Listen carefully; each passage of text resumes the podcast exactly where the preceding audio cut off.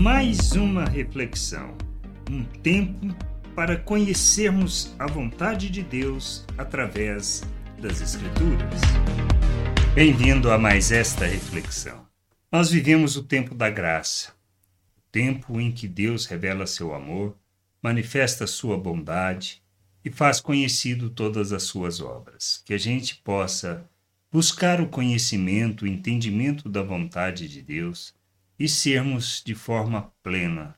O ser humano que ele planejou, no tempo da graça, pois haverá o dia da ira onde cada um será julgado segundo as obras que fez, segundo a maneira que viveu, porque não se trata, esse é o ponto que a gente precisa entender, não se trata de fazermos para alcançar favor de Deus, mas de entendermos que somos chamados para viver o reino, vivermos a vontade de Deus segundo a graça, segundo a oferta de Cristo, pois é através da sua oferta, quando morreu naquela cruz e ressuscitou, é que nós podemos desfrutar da vida de Deus, da vontade de Deus, é reconhecermos o que ele fez por nós, nos arrependermos e nos submetermos a ele para vivermos a vontade de Deus expressando sua glória.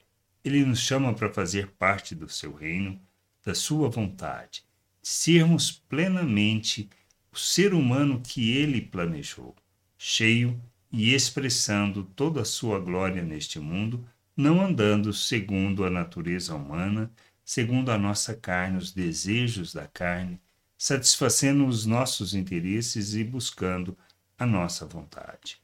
Mas entendendo que recebemos o perdão por meio da morte de Cristo, a justificação na sua ressurreição, fomos colocados na presença de Deus, feito um novo ser, uma nova criatura, para ser expressão da glória de Deus, para que a gente cante, revele, manifeste o louvor. Por isso, enquanto há tempo, que a gente possa buscar o conhecimento, a vontade, para vivermos plenamente essa vontade, revelando a glória do Pai sendo instrumento de justiça, expressão da sua vontade e do revelar do seu reino neste mundo.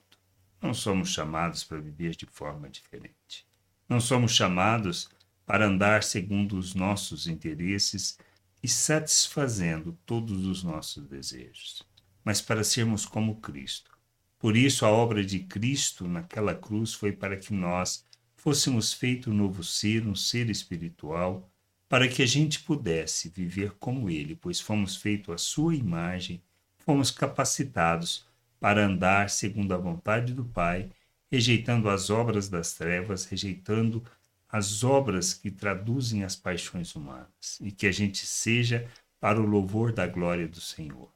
Por isso, quando o salmista fala no 105, do versículo 1 ao 4, que diz: Deem graças ao Senhor, invoquem o seu nome, tornem conhecida entre os povos os seus feitos.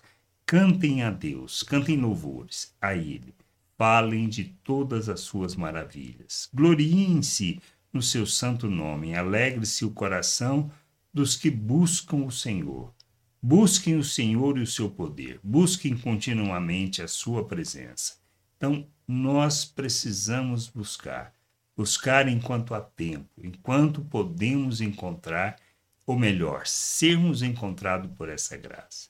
Pois quando buscamos de todo o coração, ele se revela a nós, não para satisfazer os nossos desejos, mas para que nós possamos entender o nosso papel, nossa responsabilidade neste mundo e andar segundo essa vontade. Que a gente possa crescer, amadurecer, compreender a vontade de Deus e ser instrumento de justiça expressão dessa graça maravilhosa neste mundo e que a nossa vida possa traduzir o louvor perfeito a Deus, glorificando o seu nome na maneira de agir, no que falamos, no que proclamamos, no que cantamos, conscientes de quem somos e de como devemos viver neste mundo. E por isso, enquanto há tempo que a gente possa buscar o Senhor, buscar a sua vontade, o entendimento do seu querer, para que a gente ande nesta vontade não nos nossos desejos.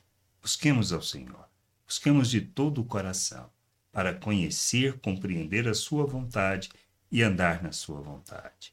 Graça e paz sobre a tua vida. Amém. Gostou da reflexão? Compartilhe não deixe de ler as Escrituras.